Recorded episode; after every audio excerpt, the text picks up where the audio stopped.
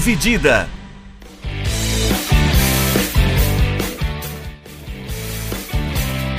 Olá, amigos do podcast Dividida. Chegamos com mais um episódio essa semana, dessa vez no domingo. Hoje é 11 de julho de 2021. Vamos fazer um episódio especial falando de duas finais continentais que aconteceram esse fim de semana. Um fim de semana muito gostoso, né, para quem gosta de futebol, quem gosta de final, né, e quem não gosta, né, de final.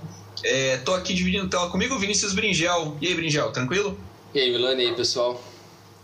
A gente vai falar de Copa América, a gente vai falar de Eurocopa também. Vamos começar aqui pelo mais local, pelo mais perto a história da Copa América estava bem, bem desenhadinha, né? O roteiro estava pronto, muito bonito. é, o Messi chegando na final com a Argentina, só precisava saber quem que escreveu o capítulo final, né? E ainda bem que não foi o George Martin, o escritor de Guerra dos Tronos, que ele não tem medo de matar os seus protagonistas Mas foi quase, foi quase, porque o Otamendi tentou.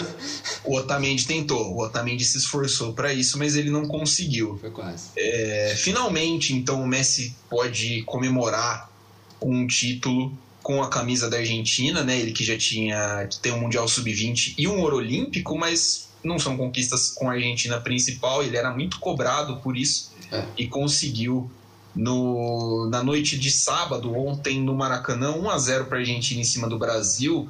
É, Bringel, o que, que você achou do jogo, da campanha da Argentina? O que, que você achou disso tudo? Acho que a final em si, como. Acho que a maioria das pessoas vão ter que concordar com a mesma opinião de que foi um jogo feio. Não foi um espetáculo tecnicamente, foi um jogo muito truncado, com muitas faltas. Eu nem sei direito quantas faltas teve no jogo, vou até olhar aqui. Teve ao todo 22 mais 19, 40, e- 41. 41 faltas. Foi um É jogo bastante. com 41 faltas, é bastante coisa. E, e mesmo assim, o jogo foi muito truncado. Eu acho que a, quem, entre aspas, venceu ali a partida foi o meio campo da Argentina.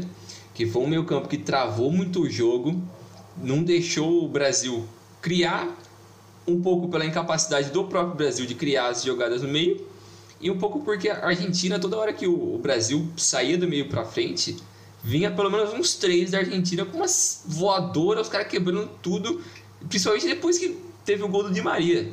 Que aí os caras sentiram na liberdade que, mano, agora a gente vai segurar essa porra que vamos quebrar todo mundo. E foi uma chuva de porrada e, e eu acho que tá tudo certo, cara. O importante é que ganhou o negócio ali e mostrou vontade, pelo menos. E, o Brasil e a Argentina também não tiveram muitas oportunidades. O Emiliano Martinez trabalhou um pouco mais do que o Ederson. Teve pelo menos umas duas chances ali que o Martinez salvou. Teve aquela do Gabigol, que ele bateu de che em cheio a esquerda e o Martinez pegou. Depois teve uma outra. ah, putz, foi na esquerda ali, não lembro quem foi que chutou. Quase em Acho cima que foi o. Richarlison, que ele pegou o rebote feio, o juiz marcou uma falta depois, Isso, né? isso, foi o. Richarlison. É, foi a do Richarlison. O Martins trabalhou um pouco mais nessa partida, mas a defesa da, da Argentina foi sólida. O Otamendi, o cara, Foi surpreendentemente sólida, né? Considerando Sim. quem estava escalado. ele era um medo, acho que, que todo mundo que acompanhava a Argentina, que esse lado do Otamendi era quem era mais suspeito de dar errado, porque é um cara que vem fazendo temporadas muito ruins faz tempo, tanto que ele tá no Benfica, eu nem sei se ele tá jogando direito. Mas é um cara que nunca foi um primor técnico, mas ele caiu bastante de nível nos últimos anos. E surpreendeu um pouco o Acunha estar jogando na esquerda nesse jogo, que também ele com o Otamendi ele fizeram o combo da porrada. Eles deram, estavam dando um sufoco nervoso ali pelo aquele lado. Mas eu acho que a defesa do Argentina foi super sólida, o ataque fez a parte deles, que era correr pra caramba e deixar o Messi tentar fazer alguma coisa. Até o Messi deu vários carrinhos buscando a bola, não deixando os caras respirarem, mostrou muita vontade. E o Brasil zero criatividade, né, mano? O O Brasil muito engessado, né? muito engessado, meio campo super travado. O Casemiro e o Fred não conseguiram criar. O Paquetá muito perdido em campo. O Neymar tendo que vir buscar toda hora a bola atrás, que, por- que é algo que a gente já falou várias vezes quando tem uma discussão sobre o Neymar. Que ele tecnicamente é sim muito bom. A gente sabe disso que ele consegue criar muito bem as jogadas, vir de trás e trabalhar isso bem. É muito bom assistente. Mas, cara, você depender disso toda hora, você tá matando o seu principal finalizador. E você também tá expondo ele a um monte de porrada que a Argentina deixou claro que ia fazer desde o começo. Então, eu acho que foi o principal problema da, do Brasil nessa partida. E o Richardson, o Everton e depois os caras que entraram depois no ataque não conseguiram ser efetivos e ajudar o Neymar nesse trabalho da criação, tabelar, fazer uma jogada individual ali. Ninguém conseguiu ser muito bom.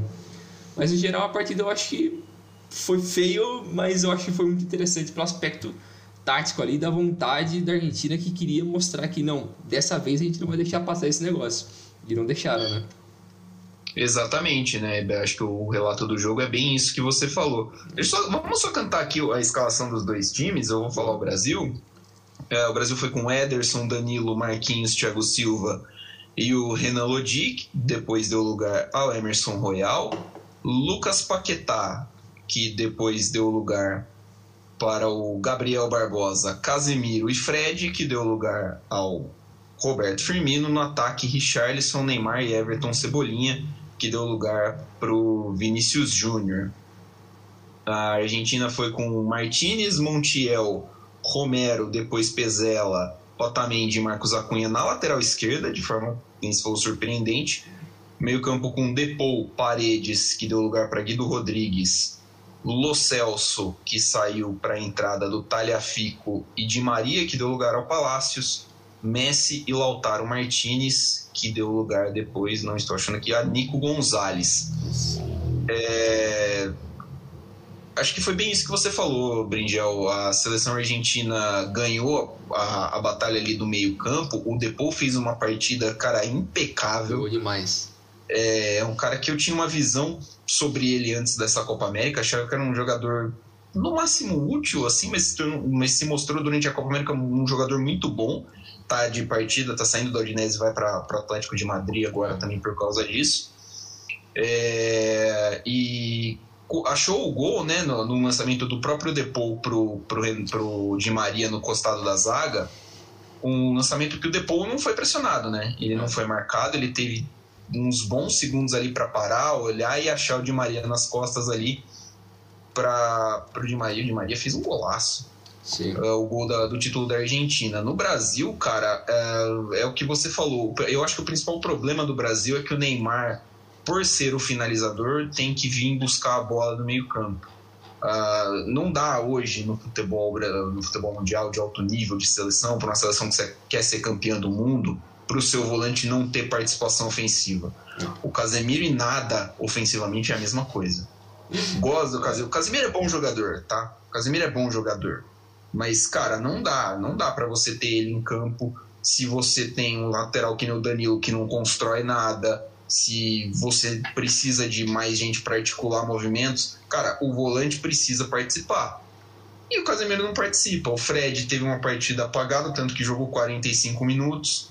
É, o, Brasil, o Neymar tomou muita porrada, principalmente porque ele tem que vir buscar a bola e a galera não vai aliviar para chegar nele em lugar nenhum. Então, tipo, é mais fácil, é, é mais vantajoso, por exemplo, pro time que tá jogando contra o Brasil, o Neymar ir buscar a bola no meio-campo, porque você desce a porrada no meio-campo e faz a falta lá. É. Não é um lugar longo, não é um lugar que, por exemplo, você tem uh, perigo de falta, por exemplo. O Neymar é um ótimo batedor de falta, não vai. Você vai pensar duas vezes antes de fazer uma falta perto da área.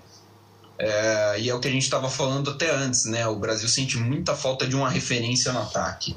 É uma coisa que o Tite vai precisar trabalhar, porque nenhum dos jogadores que está ali realmente é esse tipo de jogador. O Jesus não é, o Firmino não é, o Gabigol parece um pouquinho, mas também já não é aquele 9 que mesmo no Flamengo é o Pedro, né? Seria mais o Pedro. Então, assim, é, sente falta. O Neymar não joga de costa, como ele foi escalado meio que um falso 9, alguma coisa assim pelo Tite, para mim, não, não encaixa, não faz muito jus com o seu principal jogador e o único jogador, tipo, de cracaço mesmo, pô, o Neymar é muito bom jogador, porra. Sim. É, é ele fez uma... É, é o Neymar, porra. É, né? não, não tem muito o que falar. Ele fez uma Copa América muito boa. Ele carregou o Brasil em muitos dos jogos, principalmente. É, é, é para mim é o melhor Neymar que eu vi em campo pela seleção, talvez seja esse é, 100%, 100 saudável, né, focado e tudo mais. Só que assim, né, o futebol hoje é jogado por 11. Não dá para você esperar que o Neymar carregue a seleção brasileira para o título. É, e aí isso ele não conseguiu fazer mesmo. É, eu acho que meio que isso serve também como crítica pro Tite, né? Porque a partir do momento que você propõe a sua equipe a propor o jogo para ir para cima, para dominar, ter a bola, se você não tem caras que são criativos para construir o jogo, isso não serve de nada. Porque, Exatamente. como você disse, os laterais não são criativos o suficientes para avançar para o meio e construírem as jogadas. São caras mais, o Danilo principalmente, de ficar mais atrás. O Lodge é um cara mais de velocidade, não, não tanto um cara para entrar no meio e ser criativo, para ajudar na criação da jogada. O Fred é um segundo volante que também não é tão criativo. Paquetá eu acho que até é um pouco mais do que esses caras, mas eu não acho que ele é a solução para ali. Aí você tem que trazer o Neymar para buscar esse jogo, beleza. Um cara super criativo, tem o um talento e tal, reconhece isso, mas na frente não ajuda. Aí o que você vai fazer? E eu acho que o, o, o oposto disso é a Argentina, que você não olha ali e tem um cara super criativo no meio. Não tem, mas é a proposta de jogo deles que é você fazer um jogo mais longo que você tem jogadores para fazer esse tipo de jogo.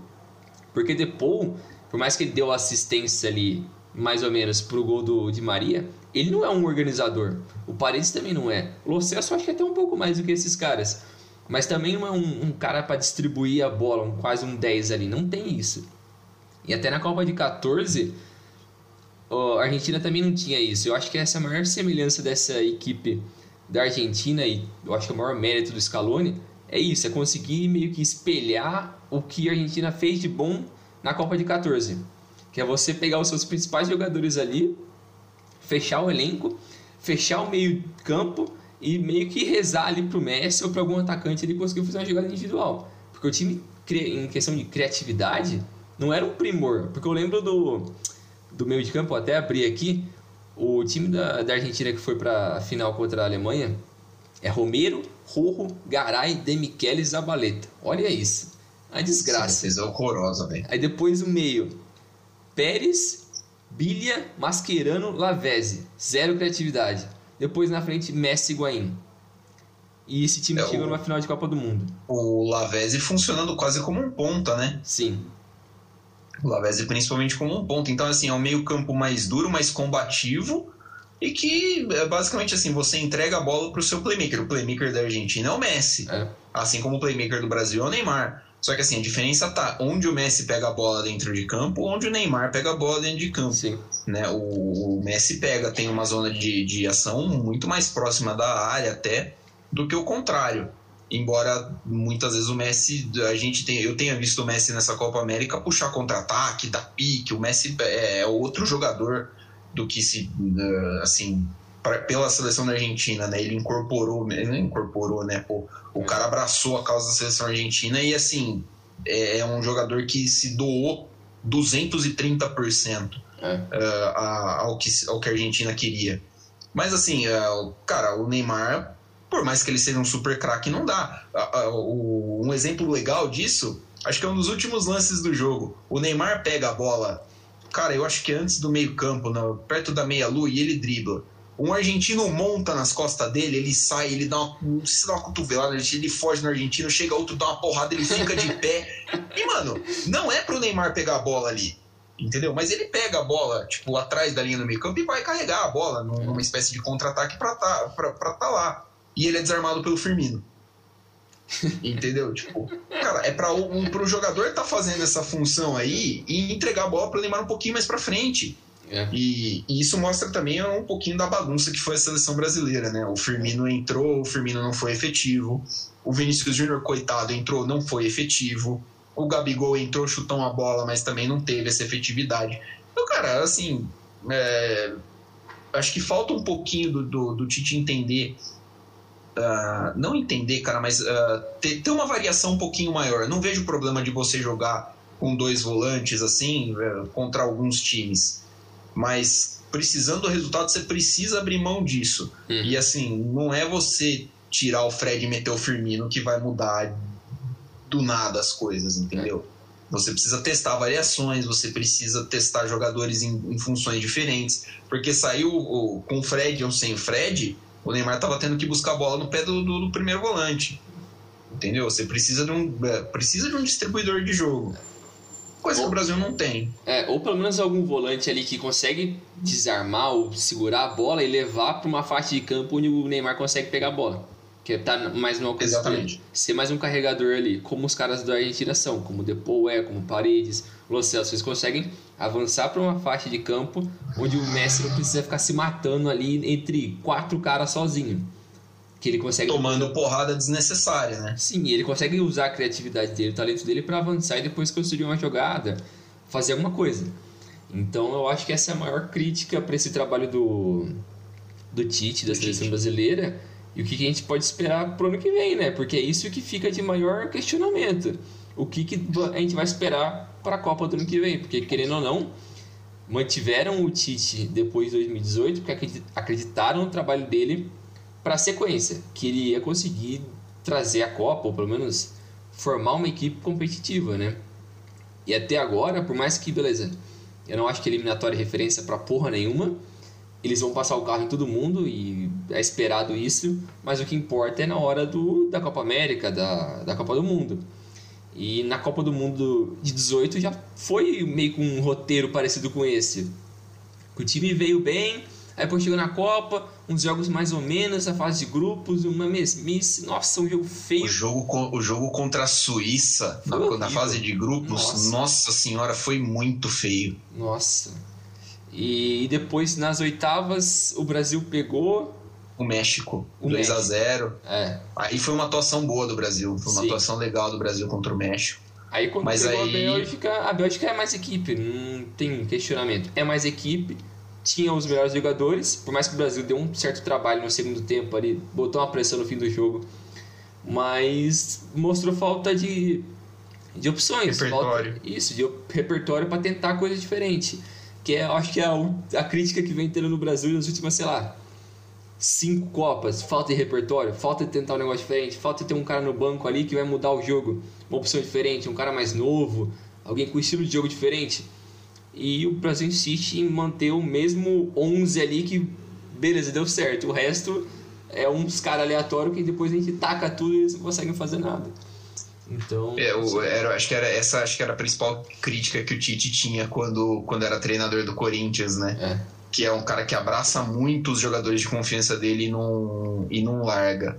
É, querendo ou não, eu, eu acho o trabalho do Tite bom, porque é um trabalho, um trabalho muito sólido. O, Brasil tem uma, uma espinha dorsal definida e tal, é um time que tem uma base bacana, mas é um trabalho que precisa dar um próximo passo, entendeu? É, é que é tudo isso que você falou. Acho que falta um, uma variaçãozinha aqui, você ter uma ideia assim de, de mudar um jogo aqui, porque o Brasil, cara, é uma camisa que impõe muito respeito e os times vão. vão uh, cara, tirando, sei lá, a Argentina que veio com sangue nos olhos em cima do, do, do, Brasil no Maracanã, mas tirando eles, talvez a Alemanha e a França. Acho que a Itália também. E a Itália vão, vão olhar para o Brasil e vão, não vão mudar, por exemplo, é. o esquema de jogo. Tipo, vão olhar e vão falar assim: beleza, o nosso time vai jogar dessa forma como joga como todas as outras. Sim. Porque aí é duelo de, de, de nações equiparáveis. Mas assim, é de muito difícil você pegar Itália, Alemanha e França, na, tipo, num, na mesma Copa do Mundo. Você vai pegar um deles, talvez em uma é. fase mais aguda. Você vai precisar uh, de mais opções para jogar com países que, que vão se retrair, que vão é, fazer o Brasil explorar nova, novas opções. E acho é. que é, o, é, isso que o Tite vai precisar trabalhar. Acho o trabalho, de novo, muito bom. O Brasil tem uma base que não teve nas outras Copas é, o trabalho contra o Filip, com, por exemplo, com o Filipão, do projeto para a Copa de 14, ah, ganhou a Copa das Confederações e a galera achou que estava no baúba, estava tranquilo e a seleção era um catado em campo. Então, com o Tite é muito diferente disso. Você percebe, você vê claramente que é muito diferente disso. Depois, a, a, a, as campanhas nas, nas Copas Américas de 15 e 16 dão a dimensão, né? Foram dois vexames em 15 e 16 e são duas finais em 19 e 21, né? Nas duas Copas Américas. Querendo ou não, o Brasil jogou duas finais de Copa América. É, o trabalho é bom, não é uma terra arrasada, não, é um negócio para pedir a cabeça do Tite, mas assim, ele precisa rever alguns pontos, pensar nas derrotas e rever alguns pontos. É, e uh, também, é só para fechar esse negócio aqui do Brasil, porque eu acho que é, campeonatos de seleção é aquele negócio, você não tem muito, muito tempo, você não tem como treinar, tática, não tem o que você fazer. Cara, você seleciona os melhores jogadores que você tem, pensa na melhor forma de você colocar eles a, a curto prazo ali e vai. Não tem muito erro, não tem muito o que pensar. Se você pensar demais, aí vai dar merda. Aí eu acho que é, é besteira. Então é basicamente mudar pontos que não foram muito bem nos últimos anos, que é um negócio que a gente falou já há um tempo, que é mudar a lateral direita, achar um cara para ser um lateral direito, um cara mais novo, ou sei lá, ele vai tentar ressuscitar o Daniel Alves, achar um 9 e um outro tipo de meia, talvez se ele vai tentar recuperar o Coutinho, a gente não sabe ainda, mas é mudar alguns pontos específicos, porque como você disse, o trabalho do Tite é bom, a base está ali. O Brasil dá esse estágio, passar esse estágio de sofrer com algumas equipes que não deveria sofrer e bater as grandes do mesmo nível dele, falta pouco. Eu não acho que é terra arrasada também. E esse negócio do respeito, cara, só de você ter o respeito da equipe adversária ele já sentir um certo medo, putz, já é muito bom, já é um, um, passo na frente que não, você não precisa ter o melhor time para você conseguir vencer, então, porque o time já tá com certo receio de fazer algumas jogadas e avançar demais, que tem medo de você. Então, se você conseguir trabalhar bem isso, ter uns jogadores chaves ali, como o Neymar é o principal jogador dessa geração, cara, dá para você conseguir chegar longe numa Copa do Mundo, dá para você jogar melhor. Que falta pouco, mas o Tite merece críticas. Ele precisa aprender com isso para a próxima Copa, né? Exatamente. É, é a questão assim, né? Sempre dá para melhorar um pouquinho. É. é. uma das principais polêmicas que rondou esse jogo, Brinjel, foi algo que a gente até comentou, é. que, que devia falar né, também no podcast, foi da galera que reclamou, né? Que ah, tem brasileiro que vai torcer para Argentina e não sei que tem o Neymar veio a público falar sobre isso, falar que não, o brasileiro que torce para a Argentina tá errado, o Thiago Silva também falou a mesma coisa. E assim, é, a gente sabe aqui que é, esse não é um problema que assim, é fácil de resolver, né? É, é a gente sabe que existe torcedores brasileiros que torceram para a Argentina por variados motivos, né?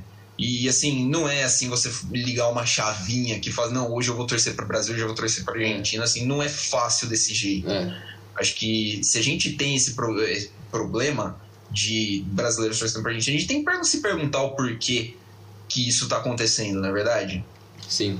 É, você tem que fazer esse questionamento de entender onde isso começou e por quê. E você aprender com isso. Como qualquer coisa, sei lá, na vida, quando algo está dando errado, você olha para aquilo, vê as coisas positivas, negativas e aprende com aquilo. Tira como lição. Mas o porquê do brasileiro em ter essa resistência de uns anos para cá com a seleção brasileira é algo que a gente já comentou, acho que algumas vezes nos outros podcasts. Pelo menos para mim, é, é difícil você criar uma empatia com alguns jogadores dessa seleção. E para mim, eu, é, eu só consigo torcer por alguém que eu me sinto é, que eu sinto uma relação ali por ele, que eu sinto uma empatia por alguém, que eu admiro o trabalho da pessoa, que eu admiro a atitude da pessoa, os valores dela. Em qualquer coisa também na vida, não é só no futebol, qualquer coisa assim.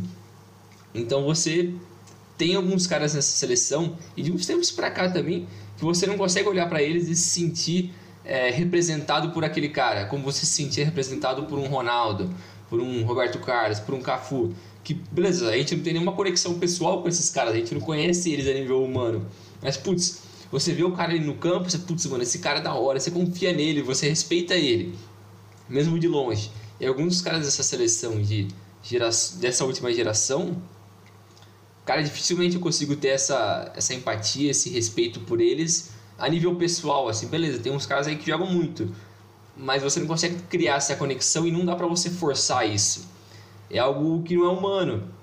Então, eu acho que teve de uns anos para cá começou a ter essa resistência e, cara, é complicado. Eu não sei como o Brasil pode mudar muito isso. Eu acho que envolve um pouco de uma questão social que o brasileiro não se enxerga mais o brasileiro dessa sei lá, de uns que nasceu no, nos anos 2000, não se enxerga muito no, no brasileiro que está jogando a seleção brasileira que é um povo completamente diferente, é uma cultura que vem mudando.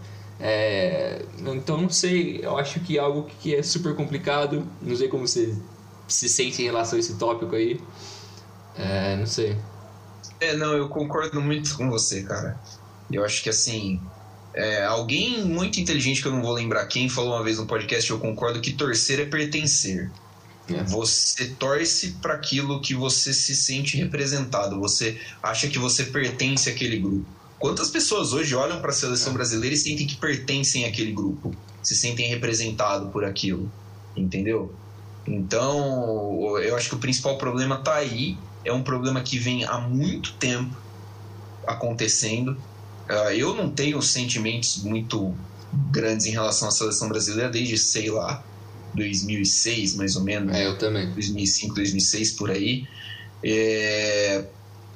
Então, acho que assim, e acho que de lá para cá a coisa só piorou né? Uh, eu li no Twitter esses dias alguém falando sobre isso, que gerou mesmo uma grande discussão. Não, porque você não pode, porque não é patriótico e não sei o que tem. Mas assim, cara, quem afastou a seleção brasileira do povo não foi o torcedor, né? É. É, o, o, cara que foi. Quem foi ver a seleção brasileira no, no na, na, Copa do Mundo aqui em 2014, pô, dificilmente foram muitos torcedores de arquibancada mesmo. Torcedores que muitas vezes foram criminalizados, foram discriminados por ações de outros até, né, de grupos específicos e, tão, e sempre sofrendo preconceito uh, por, muito por parte da mídia. É, caras que foram afastados do estádio porque de repente tudo virou arena, de repente tudo ficou caro, tudo ficou fora de acesso para ele. E Sim, e de repente porque a, a CBF e o senhor Ricardo, eh, principalmente o senhor Ricardo Teixeira, deixaram um ovinho muito bem plantado que é o Brazilian World Tour, né? O Brasil vai fazer amistoso, que é aquela festa. Lá na puta que eu pariu. Exatamente. Porra, vai jogar com a Argentina na Austrália, vai jogar com a Argentina no Catar, vai jogar com a Argentina Uh, eu sei lá, eu, mano, nas Ilhas Malvinas. Malvina não, que a Malvina aqui ainda que é Argentina, né? Pô, nas Ilhas é. Fiji. Vai jogar com a Colômbia nos Estados Unidos, vai jogar com tudo, todo mundo, tipo, em qualquer lugar. A casa do Brasil depois de 2006, eu acho que o estádio que o Brasil mais jogou depois de 2006 é o Emirates Stadium em Londres. Oh, porra, isso é uma vergonha. Pelo amor de Deus, você tá afastando, você tá jogando para quem? Você tá mostrando a seleção brasileira para quem? A seleção brasileira é um patrimônio do Brasil, porra. Entendeu? A seleção brasileira tem uma história muito bonita, muito, é, muito atrelada com, com a história do país mesmo, para você simplesmente ficar mostrando ela em vitrininha para gringo. E isso você afasta o cara que não pode ver, ah, que seja uma porcaria de um treino, não tem o contato com o jogador, tá é. ligado? De você ver, ah, porra, aquele cara ali, mesmo que ele não tenha jogado tanto tempo no Brasil, porra, aquele cara ali é jogador de seleção brasileira, vai, dá um autógrafo, vê, tem interação. Você é. cria esse tipo de identidade. É, Agora tipo você chega conexão aqui... não tem como você criar se você não está próximo do cara. Você não vive meio que a sua realidade. Porque também vários desses jogadores eles estão numa bolha tão fodida que você não consegue, mano, ver eles, eles não fazem parte do seu dia a dia. Você não vê o, sei lá, o cara ali andando na rua, igual, sei lá, o Romário tava nas baladas, nas festas, nas praias, dando rolê com todo mundo. Você encontrava o cara ali às vezes. Esses caras estão em outro mundo. Então parece que eles não são de verdade, não tem uma conexão com eles. Sim, tipo, ah, a seleção brasileira vai se apresentar para uma série de amistosos. Bacana, vai se apresentar onde? No Miami Garden, lá em Miami, pô? Tá, tá, tá, tá entendendo? Tipo, não tem aquele, aquela proximidade. Pô, você chegar ao aeroporto assim e a seleção descendo, porque a seleção brasileira vai pegar, sei lá, a Eslováquia em Natal. Que seja. Porra, os caras levantaram 14, 12 estádios para a Copa do Mundo e tem uma cacetada de elefante branco por aí. E, e fora isso, tem muito estádio que dá para você vir, atrair público, atrair gente. Porque é um evento, cara. Não adianta falar que não, é um evento. É a única seleção que participou de todas as Copas, é pentacampeã mundial, maior celeiro de jogador do mundo, da história do futebol. E, porra, dá para trabalhar legal, porque a gente tem que ter essa memória. E aí, cara, quando você não tem isso, quando você não atrai, o torcedor, principalmente a galera jovem, assim, é. que uh, eu entendo que hoje até seja mais difícil você prender a atenção de alguém por 90 minutos. É, acho que o futebol ele não, ele não é dinâmico pro, pro público de hoje, então gente, ele tem que estar tá sempre tentando se reinventar. É, se você não atrai essa galera, se você não cria, se você não é, cativa essas pessoas, essas pessoas não vão ter sentimento de empatia com a seleção, essas pessoas não vão ter sentimento de empatia e sensação de pertencimento com quem representa essa seleção. E aí, irmão, vão torcer para Argentina copar o Maracanã é. igual torceram ontem. E eu não acho que tá errado. É, se, você se, se você se sente mais. Uh, se você se sente eh, um, uma sensação, um pertencimento maior, uma, você gosta da ideia, por exemplo, do. É claro que tem a história do Messi, né? Pô, a gente acha muito legal o Messi ter finalmente conquistado o título e tal, mas, cara, eu tenho certeza que se fosse, sei lá, uh, o Uruguai na final, uh, tenho certeza que a, o, a torcida seria. Quem estava torcendo para a Argentina tá, estaria torcendo para o Uruguai. Sim porque criou-se uma aversão a essa seleção brasileira e a tudo que ela representa de distanciamento do, do, do, povo brasileiro. E aí, cara, desculpa, sem essa história de ah, não, porque a CBF é corrupta, porque isso porque a AFA, meu amigão, se bobear, Eles são mas legalzão, né? Os caras são. Nossa! né? Então, assim, acho que é, é, acho que passa muito por isso. É um negócio que a CBF precisa urgentemente. Eu colocaria como prioridade resgatar a identidade nacional mesmo da seleção, porque senão, cara, a gente vai. Tinha, sei lá, quantas pessoas no Maracanã ontem, os caras tava tomando. Quem tava cantando era a torcida da Argentina. Pô. É. é. não, não pode. É, e também eu acho que outra coisa que a gente tira desse debate aí também é a forma como as pessoas ficavam indignadas em alguém torcer pro Messi. Cara, a gente tá vendo história ser escrita.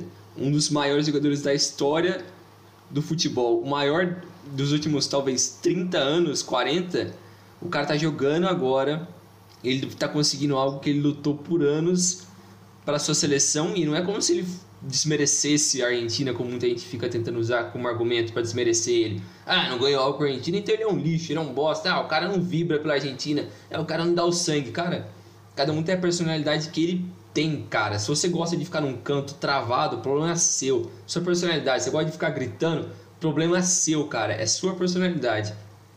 E é isso. O cara ele consegue demonstrar a paixão dele pela seleção, pelo qualquer coisa na vida dele do jeito dele. E eu acho que o maior exemplo de como ele era comprometido com a Argentina, com o povo argentino, é quando acabou a partida e todo mundo foi abraçar ele.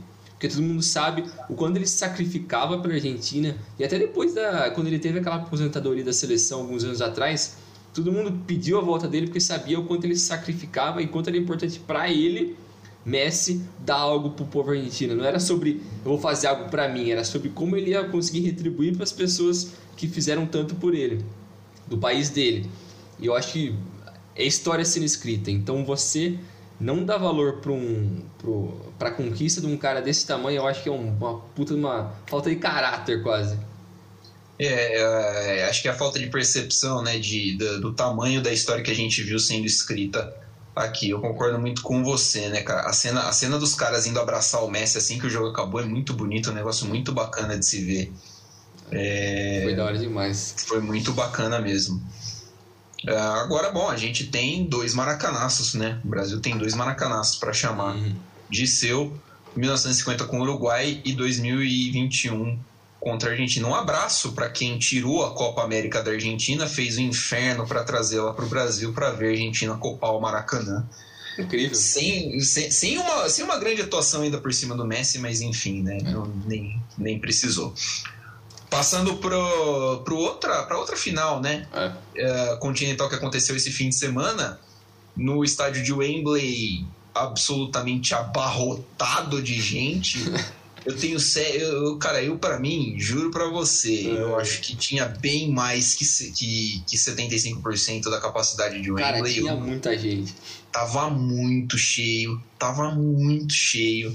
Eu não sei é, se você viu aqueles vídeos da antes da partida, o que tava acontecendo em Leicester. Você viu?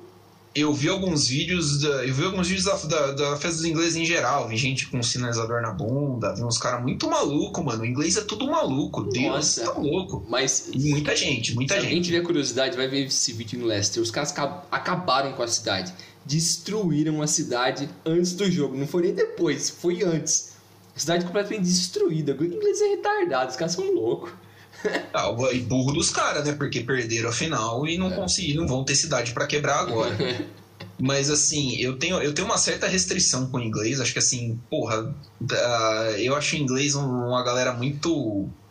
Assim, cara, quase mal educado mesmo. Eu, é. Eles vaiaram, eles jogaram seis jogos em casa, vaiaram o hino de todas as seleções adversárias. Eu acho isso uma extrema falta de respeito. É Você quer vaiar os caras é, você quer apoiar os caras 90 minutos durante o jogo? Acho massa demais. Isso eu acho massa. Mas, porra, vaiar o hino é uma falta de respeito absurda. É, fora isso, cara, eu tenho muitas restrições com ingleses, então para mim, tipo, não, não, me surpreende que eu vivo muitos vídeos de pancadaria dentro do estádio, os caras se batendo.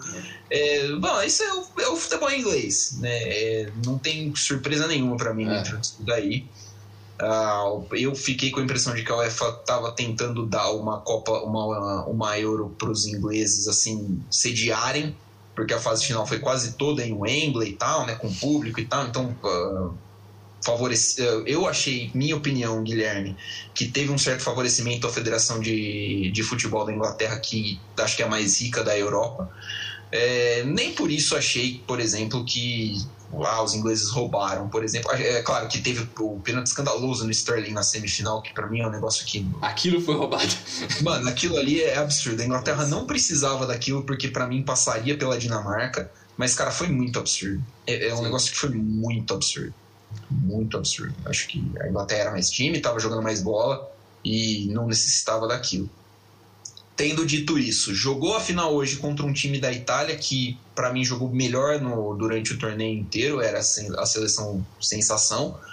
E a Itália passou nos pênaltis, né? Derrotou nos pênaltis o selecionado inglês. O jogo terminou 1 a 1 uh, Eu vou cantar aqui a seleção Beleza. da.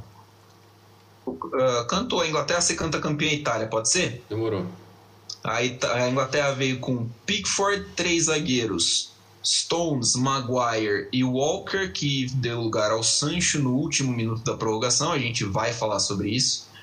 Trippier, depois uh, Saka, Calvin Phillips, Declan Rice, depois Jordan Henderson, Luke Shaw, Raheem Sterling, Mason Mount, depois uh, Jack Grealish e Harry Kane no comando do ataque.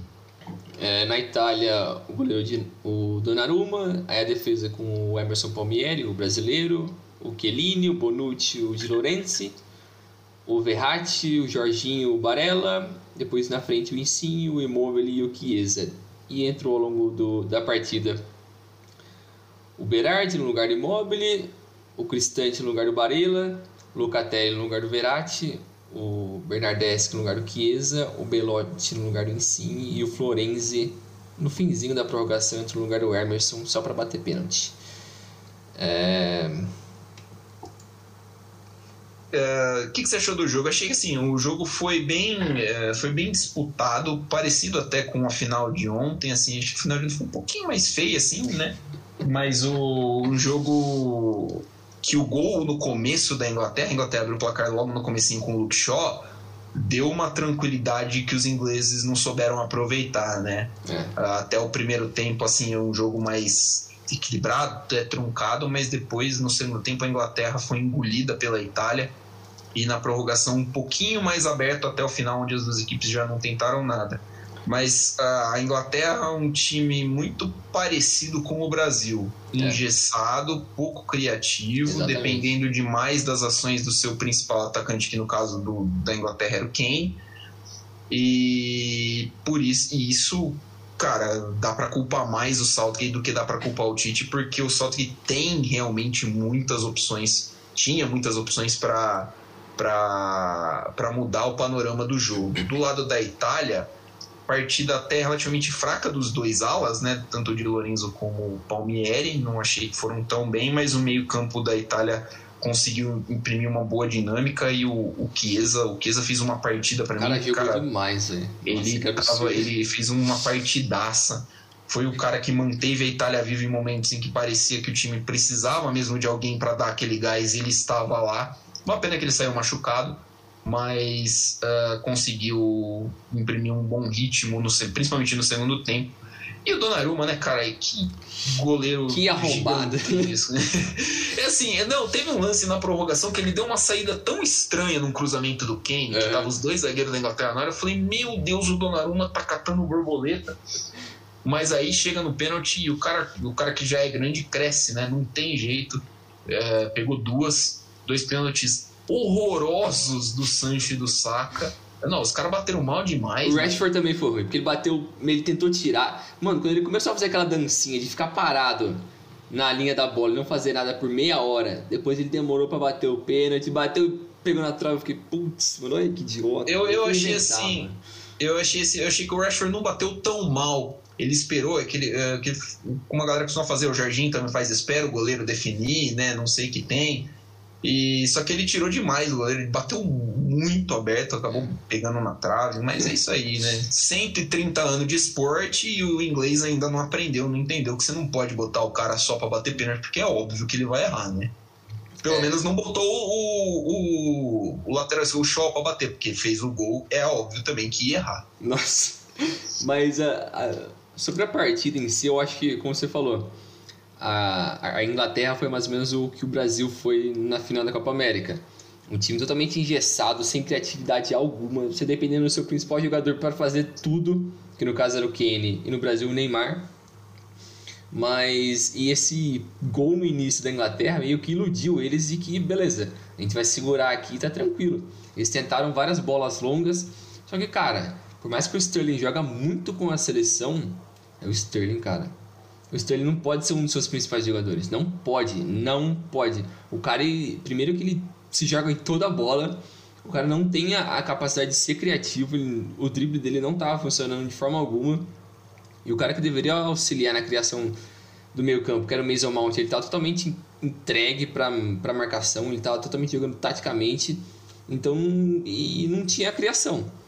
Por, por isso que eu acho que o erro do Southgate nessa partida, como você falou, foi não colocar, não usufruir de todo o arsenal que ele tinha criativo ali. Porque você olha para esse banco da Inglaterra, é um absurdo. Essa é a maior geração da Inglaterra que, sei lá, eu acho que é até maior do que a geração do início dos anos 2000. Tecnicamente, assim, questão de potencial, absurdo. Tem muito cara bom. E você não saber usufruir ao longo da campanha inteira do Sancho, do Bellingham, do Rashford, do Henderson, do Grealish. Cara, só esses cinco eles deveriam ser titular no lugar de, de qualquer um desses que estão no meio aqui da Inglaterra, que foram titular na boa parte da campanha. E principalmente o Grealish, até o Foden que estava machucado não, não jogou, né? Não estava nem no banco, mas o, o Sancho, o Grealish e o Bellingham, para mim, eram caras que deveriam ter pegado a posição ao longo da campanha. Eu até começado essa partida, porque é, putz, dá até dó assim de ver esses caras com tanto talento sentando no banco o jogo inteiro, apodrecendo e só entrando para bater o pênalti e depois errando. E putz, o que, que eles vão fazer? Eles não tiveram a chance de contribuir como eles podem, que é ao longo do jogo, só chega para bater o pênalti e erra. Aí fica meio que nas costas do Southgate, mas é a responsabilidade dele, né? E o Saka, o Saka foi o último a bater e perdeu, ele nunca tinha batido um pênalti na vida dele. Olha que absurdo, o cara colocar um maluco desse com 19 anos que nunca bateu um pênalti na vida para ser o último. Putz. Aí é muita irresponsabilidade, cara. E, e, a Itália jogou demais. Jogou com coração, assim mesmo. Como você falou, o Chiesa teve momentos ali que ele. Parecia que ele queria ressuscitar a Itália. O time tava tendo dificuldade em ser criativo. Tinha a posse, mas não conseguia fazer nada com a posse. Mas o Chiesa pegava a bola ali, driblava uns dois, três, metia um chute de longe, tentava fazer alguma coisa, tentava cruzar, dar um jeito. E ele foi o coração desse time mesmo. Jogou demais. É, o Insim, depois que o Insim foi mais pro meio para ajudar na criação, também ajudou bastante. O time da, da Itália mostrou muito coração, a defesa muito sólida. E depois, no fim, Donnarumma arrombadaço. O cara. Beleza, ele é um, uma putinha de dinheiro, um lazarento, mas beleza, o cara pega muito. O cara é embaçado, mano. Não tem como. É, querendo ou não, ele é ele é agenciado pelo Mino Raiola, né? Ah, é uma roubada. O Mino Raiola, que é o, assim, um dos maiores desgraçados da história desse esporte. é, cara, é, eu acho, eu não consigo conceber como é que você não usa. Eu sei lá, o cara morreu, o, o, o Southgate morreu com uma substituição para fazer, né? Ele podia fazer mais uma substituição. Uh, eu não sei se ele ficou com medo eu não sei o que aconteceu, porque, cara, uh, a seleção sendo engolida no segundo tempo e ele não fez uma mudança para mexer no time de fato. Ele colocou o Saka na, na, na do Trippier e foi para fazer exatamente a mesma função, entendeu? Tirou o Rice para colocar o Henderson para fazer exatamente a mesma função. E assim, eh, dá para você tirar um dos, um dos caras assim e, e dar uma mudadinha. Uh, não sei, cara. O, o Grant, é, que nem você falou, né, o Grant não pode ser reserva dessa seleção, cara. Ele talvez seja um dos principais meios criativos da Premier League hoje. Você tem ele à disposição e ele jogou. É, cara, ele jogou 20 minutos desse jogo. Sabe? Ele jogou 20 minutos desse jogo. Não dá para entender. Uh, ele, o Sancho, que talvez seja o maior talento do Manchester United, acabou de pagar dois caminhão de, de, de euro aqui pro, pro Borussia Dortmund para ter, o, pra ter o cara. E o cara jogou 100 minutos na, na Euro inteira. Aí ele entra na final para bater pênalti. É, uma vergonha. palhaço mesmo, né? É um palhaço o, o Southgate. Porra. O Rashford. O Rashford é muito bom batedor de pênalti, claro. Lembro dele convertendo um a sangue frio nos acréscimos contra o PSG pelo United alguns anos atrás na Champions. Eliminou o PSG. Maravilha, muito bom jogador, mas o cara tem que estar tá sentindo o jogo, né? E do banco é difícil. É. É. Do banco é muito difícil. Então, assim, é. Cara, eu acho que, que nem a gente falou do Tite, o Southgate vai ter que repensar muita coisa, porque é uma geração absurdamente talentosa e ele vai precisar repensar muita coisa para a Copa do Mundo do ano que vem. É. Mas ele tira coisas positivas também, como por exemplo o Luke Shaw, que foi Sim. um absurdo essa Eurocopa, cara. O que ele jogou essa Eurocopa e o que ele vinha jogando, ele veio jogando bem no Manchester United. Uh, o United trouxe o Alex Telles no começo da, dessa última temporada. E de repente o Luke Shaw voltou a jogar bola, né? Desde que ele arrebentou, acho que o joelho dele um tempo atrás, é. ele não, não vinha jogando bem. Fez o gol hoje, primeiro gol dele com a camisa da seleção inglesa. É, foi um, uma, uma, grata surpresa de alguém que eu pessoalmente já não esperava que fosse atingir um nível tão alto. Pelo lado da, da Itália, rapidinho só para eu terminar, uhum. a, a, de novo, uma, uma segurança defensiva muito grande né? Dona, Donnarumma, Bonucci, Chiellini, uma dupla, porra, dois colossos lá atrás. Mas achei, por exemplo, uma partida muito ruim de Immobile, né? Contribuiu muito é. pouco com o ataque italiano quando precisou. Tanto é que saiu, né? Ele saiu para entrar o Berardi. E aí a, a, a, vinda do Insigne mais pro meio acabou trazendo, trazendo bons frutos pro, pro time italiano que aí conseguiu uh, mais mais ações eh, ofensivas, né? Conseguiu atacar mais a seleção inglesa e conseguiu pressionar mais. Uh, tendo dito isso, não consigo entender como Kyle Walker é titular em um time grande, em um time como Manchester City uma seleção como a Inglaterra. Não, isso daí, cara, mas é uma história à parte. Um negócio que eu, eu fico super incomodado é como os ingleses acreditam tanto em alguns jogadores que não tem explicação. E eles pagam uma nota por esses caras. Mas enfim. Isso daí eu acho que dá pra fazer um programa só disso. Mas eu acho que o principal, minha questão assim para a Itália para o futuro é justamente o que você disse do Immobile, porque o Immobile eu acho ele um ótimo jogador, eu gosto muito dele, mas ele não veio, ele não jogou bem essa Euro. E, e o substituto dele é o Belotti, que, putz, infelizmente o cara joga no Torino, ele tá enterrado lá pro resto da vida. Não tem como ele evoluir muito e ele tem um estilo de jogo muito similar com o Immobile. Então eu acho que pro Mancini para visando a Copa, a base do time é ótima, o banco tem ótimos jogadores, são jovens. É só você buscar um 9 ali, um ataque, um, um cara um pouco mais diferente, que eu acho que o time tem tudo para ser ultra competitivo na Copa. Dá para esse time beliscar pelo menos uma semifinal, eu acho que tem potencial. E da Inglaterra, cara, é como você disse, o talento tá aí. Diferente do que o, o Tite tem que fazer, que ele vai ter que buscar umas peças diferentes do que ele tá, já vem trabalhando, o Southgate não precisa. Tá todo mundo ali, não tem erro, cara. É só você conseguir escalar bem os caras ali e já era.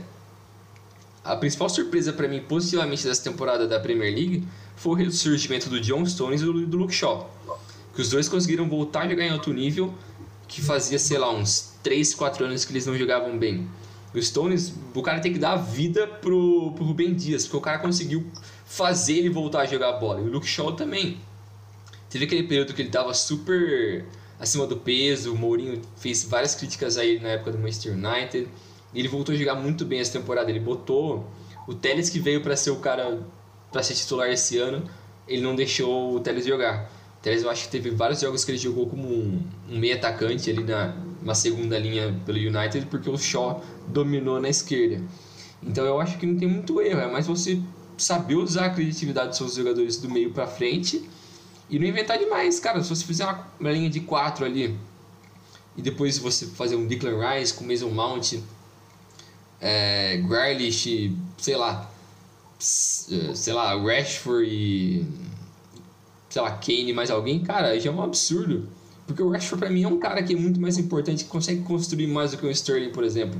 Ele não é tão veloz quanto o Sterling, mas é um cara mais decisivo, bate bem com as duas pernas, ele é mais forte, mais explosivo. O Mount ele já mostrou todo o talento dele pelo Chelsea nessa temporada, nas últimas também. O Grealish joga demais. Até o Bellingham eu acho que merece mais espaço nessa equipe. Por mais que ele tenha 18 anos, o cara joga muito. Ele é o futuro dessa seleção, então eu acho que é mais uma questão do, do Southgate aprender com isso. Até o Pickford foi muito bem nessa, nesse jogo. Para é surpresa porque ele não tá vindo jogando muito bem pelo Everton nos, nos últimos anos. E. Uh, como chama aquele goleiro do United que. Que tava no, no Sheffield, né? É. Ele é o tá... Henderson, Henderson. Isso, isso, mas ele não foi convocado, né? Eu até me perguntei, caralho. É, eu não sei, será que ele machucou, né? Eu também achei estranho que ele não foi. Porque eu esperava que ele ia ser o titular, mas enfim. Sim, é a, a discussão é a discussão entre era principalmente essa, né, entre o Henderson e o e o Pickford para ver quem que ia ser o titular do gol, né? É, mas eu acho que o Pickford foi bem. Tipo, é, é o que a gente falou, pequenos ajustes ali na, na Inglaterra que dá pro time também ser ultra competitivo, o talento tá ali. Então é mais uma questão de o Southgate trabalhar melhor nesse próximo ano e ser competitivo. Exatamente. Uh... Aqui, ó, acabei de achar. O Henderson foi cortado depois do primeiro jogo porque foi ele estava machucado. Foi substituído pelo Aaron Ramsdale. Ramsdale do Sheffield United. Que coisa, né? O goleiro do Sheffield. O Henderson jogava no Sheffield United. Cara, pra minha surpresa, o Sigu tava no banco da Itália. Eu falei, mano, não é possível que esse cara tá. Nossa, o Sirigo tem uns 600 anos, né? impressionante. O outro, o terceiro goleiro da, da Itália é o Merê, né? Que o jogador de FIFA conhece bem, né? O goleiro promissor da Itália, né? Da Udinese, lá, um negócio assim, né? Era o Merê, tinha aquele do do, do Genoa, Perim, Matia Perim também, Sim. muito bom jogador, que não acabou não virando tudo isso daí. É, é isso aí, é, Brinjal. Em relação à seleção da Inglaterra, pouca coisa precisa mudar. Em relação à seleção da Itália, a base está ali mesmo, igual você falou, é um time que mostrou um, um, uma força que eu é, pessoalmente não esperava, tão forte assim já nesse estágio. Uh, isso porque tá sem alguns jogadores ainda por lesão, né? Tem alguns jogadores que ficaram de fora. Uh, são fortes candidatos de novo, né? Para a Copa de 22, acho que a gente pode já cravar que Brasil como sempre, né? É. Acho que não tem jeito. Brasil, Argentina, França, Alemanha, Inglaterra e Itália. A gente tem seis times que podem brigar pelo título. Portugal, se descolar um técnico, também pode. É, e a Espanha, se ela arranjar um ataque que presta, também dá para tentar alguma coisa. Moratinha trará o Nossa. bicampeonato mundial para a Espanha. Nossa, Quem viver, verá. Jesus! Não, não dá, cara. É, assim, eu, é, a, gente fala, né? Pô, o cara é ruim, né? O jogador é ruim, mas assim, é lógico que o cara não é horroroso. Né? Para jogar nesse nível tem que ter um nível. Para jogar no nível de seleção, essas tem coisas. qualidades ali. Tem que, ter, tem que ter uma qualidade. Né? Mas assim, pô, é, tem hora que é difícil, né? o Moratinha, o Moratinha ali judia na nossa boa vontade. Tem, tem hora, que falta um pouquinho mais ali, né? Tem hora que falta. não, não vou morar até horroroso, não jogaria no Rio Branco aqui de Americana. Pô, não é verdade, mas assim. porra, a seleção espanhola já teve mais bem servida. Meu Deus. É, ficamos conversados? Já faltou alguma coisa? Você tá lembrando de alguma coisa aí? Não, acho que é isso aí mesmo. É isso aí. Valeu, Milani, valeu, pessoal. Até a próxima. Valeu, galera. Valeu, Bringel. Ficamos por aqui. Siga-nos nas nossas redes sociais, Dividida Podcast, no Twitter, no Instagram, no Facebook, no YouTube, onde você vê a nossa cara, graças à maravilha da tecnologia da computação. Um abraço. Semana que vem tem mais Dividida Podcast. Voltamos no nosso nossa rotina normal de gravação.